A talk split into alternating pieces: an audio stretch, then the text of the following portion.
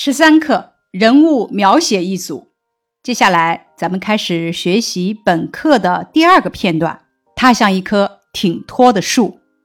咱们先思考一下片段的题目。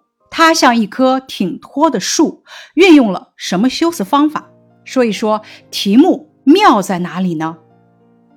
题目运用了比喻的修辞方法，把祥字比喻成一棵树，形象地写出了祥子的外形特点。挺脱这个词语概括了祥子的高大健壮、充满活力的特点，也提示了该片段侧重于对人物外貌的描写。接下来，咱们开始学习这个片段。他的身量与肌肉都发展到年岁前边去了。此处咱们可以看到，祥子年龄虽小，但是骨骼和肌肉都长得很快，和年龄不太相称。二十来岁，他已经很大很高，虽然肢体还没被年月铸成一定的格局，可是已经像个成人了。一个脸上、身上都带出天真淘气的样子的大人，看着那高等的车夫，他计划着怎样杀进他的腰去，好更显出他的铁扇面式的胸与直硬的背。扭头看看自己的肩，多么宽，多么威严。先从性格和外形两个方面对祥子进行了整体的勾勒，身量与筋肉都发展到年岁前边去了。铁扇面式的胸、直硬的背等语句，形象地写出了祥子身材高大、身体健壮的特点。杀好了腰，再穿上肥腿的白裤。裤脚用系肠子带系住，露出那对出号的大脚。这是对祥子的着装的描写。祥子将自己装扮成了车夫的样子。是的，他无疑可以成为最出色的车夫。傻子似的，他自己笑了。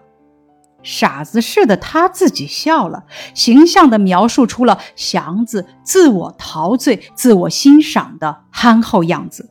表明祥子对自己的装束非常满意，认为自己是最出色的车夫了。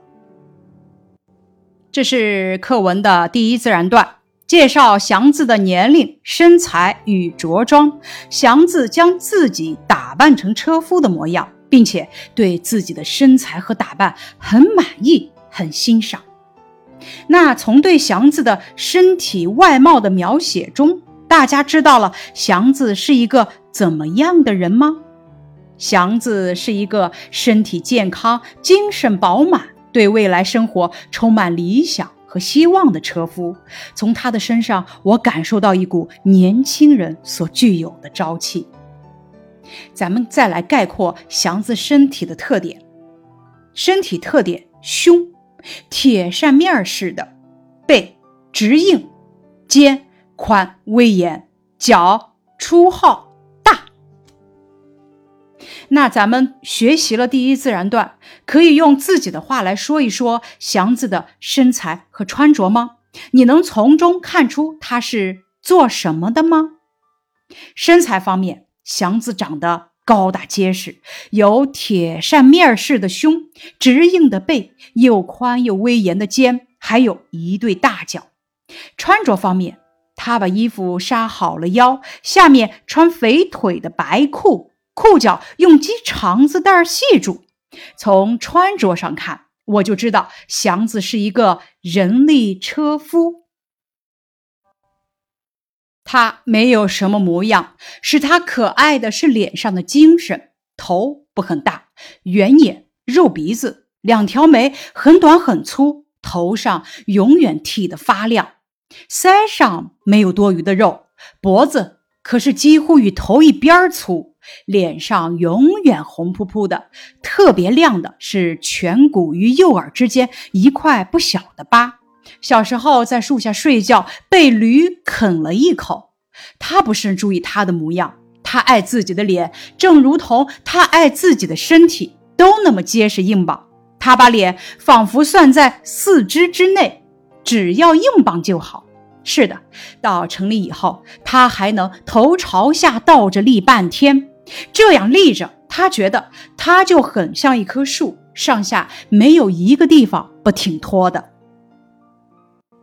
头上永远剃得发亮。腮上没有多余的肉，脖子可是几乎与头一边粗，脸上永远红扑扑的。等语句进一步的表现出了祥子的健壮和十足的精气神。结实硬棒这个词语总结出了祥子身体的特点，这既符合最出色的车夫，又和挺脱相照应。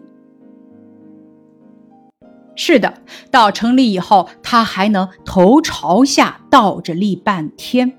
他的做法表明了自己身体的健壮，照应了文题“一棵挺脱的树”。再来看最后一句，这是这篇语段的重点句，它就很像一棵树，上下没有一个地方不挺脱的。这既概括了片段的内容，又照应了文题。这段介绍祥子的外貌和身体情况，那大家觉得老舍笔下的祥子给你留下了怎样的印象呢？祥子健壮、结实、朴实，面又充满志气，是一个朝气蓬勃的小伙子。以上是他像一棵挺脱的树这个语段的学习内容，感谢你的收听。